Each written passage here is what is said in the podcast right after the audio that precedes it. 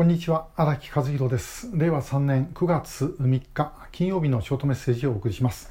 えー、今日14時30分から、えー、小浜市のおこず海岸、えー、岡山の丘に、え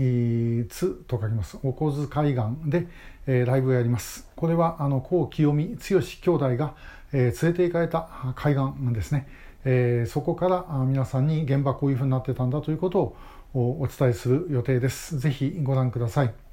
で、えー、オバマに行きますので、えー、オバマの話題、千村さんに関する話題2つちょっとお話をしたいと思います。えー、一つはですね、あのオバマで最初の集会、えー、確か、えーと、平成の10年、1998年、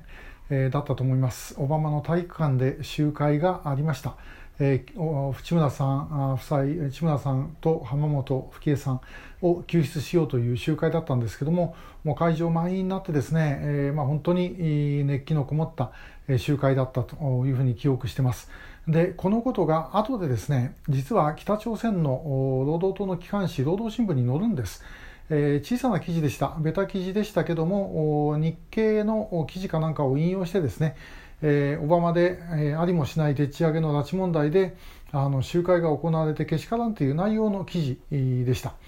で、えー、後で千村さんが帰国されてからあこのことを言ったらですね、えー、千村さん覚えてたというふうに、えー、言われました。でまあ、もちろん記事は拉致を否定してるんですけどもオバマで集会があったということをですね見てあ自分たちのことを助けようとしてくれてるんだなということが分かったというふうに言って、えー、おられました。まあ、これなかなかですね、えー、やっぱりやってよかったなっていう感じなんですね。それからもう一つ、えー、帰ってこられた後の話です。えー、帰ってきたのは2002年平成14年の10月15日ですがそれから2月経って12月にですね2泊3日で、えー、新潟で、えー、千村さん夫妻そして、えー、蓮池さん夫妻から曽我ひとみさん、えー、5人がですねあの一堂に返すというようなあの集まりがありました。でまあ、これはもう本当にものすごいあの注目を浴びていたんですけども私も、まあ、当時救う会の事務局長でこの2泊3日のほとんどご一緒をしました。で、えー、と2日目の夜だったと思いますがあの新潟の月岡温泉で、えー、ですねあの泊まったんですけどもその時夜になってからですね、えー、と誰がカラオケやろうっていう話になりましてで、えー、みんな浴衣姿でですねあのまあ、そのホテルの方も本当はもうカラオケ閉まってたんですけど、えー、まあ特別だからということで開けてくれて、えー、中でカラオケやりました。で、えー、その時にですねちょうど私あの千村さんと隣の席だったんですけども飲んでた時にですね、えー、誰かがあの北朝鮮にはカラオケあんのかいっていうふうに千村さんに聞いたんですねで千村さんはあカラオケあるよと、えー、あるけどもやったことない。で、えー、そもそも日本の歌歌えないからというふうに言っていました、えー、だったんですけどもそれからまたしばらく飲んでてですねで千村さんがぼそっとまあでもあの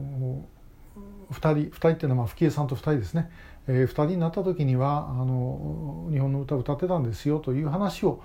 して、えー、いました。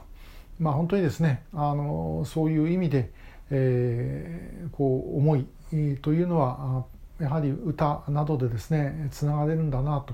ということを思った次第です。えーまあ、あのこの拉致問題に関してもさまざまな方々が拉致問題に関する歌を作ったり歌ったりしてくださってます。でもちろんそれと関係なくてもその生きていた時代の歌というのは自分たちのあの人生そのままなんだろうというふうに思うんですね。えー、そんなことを千村さんがお話をしていたということです。えー、以上であの今日のお話終わりますが、まあ、ぜひ、えーライブご覧になる方は14時半からです、えー、ご覧いただければ幸いです。今日もありがとうございました。